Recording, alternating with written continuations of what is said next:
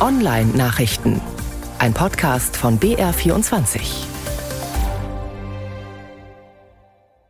Amidachim Killer.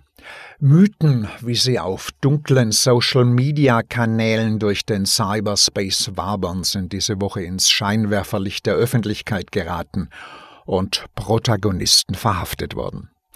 Ansonsten aber geht es im Internet wie immer ums Geld. So warnt das US-amerikanische FBI vor der Cuba Ransomware.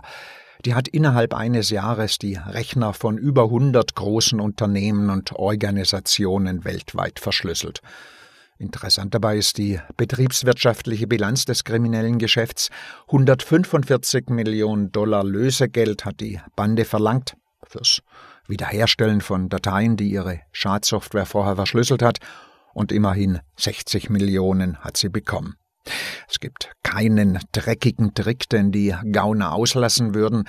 Sie suchen die Systeme ihrer Opfer auf Sicherheitslücken ab, stellen Phishing-Seiten ins Netz, um Zugangsdaten abzugreifen, und sie rufen an erzählen wilde Geschichten und belabern die Leute, damit sie Fernwartungssoftware installieren, über die die Gauner dann den Verschlüsselungstrojaner schicken. Es gibt wie immer in der Computerei gute und teure Sicherheitslösungen für das Problem mit der Ransomware. Die wahrscheinlich beste kostet 10 Euro. Dafür kauft man sich einen möglichst großen USB-Stick und sieht Sicherungskopien seiner Dateien drauf. Dann ist Ruhe.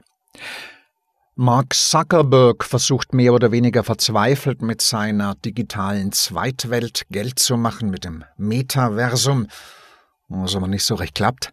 Deshalb digitalisiert er jetzt erst einmal die Nutzer.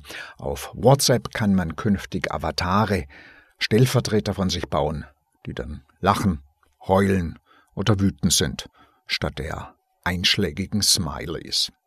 Lensa heißt eine andere App zur Bildbearbeitung. Hat sich lange Zeit kaum jemand für interessiert.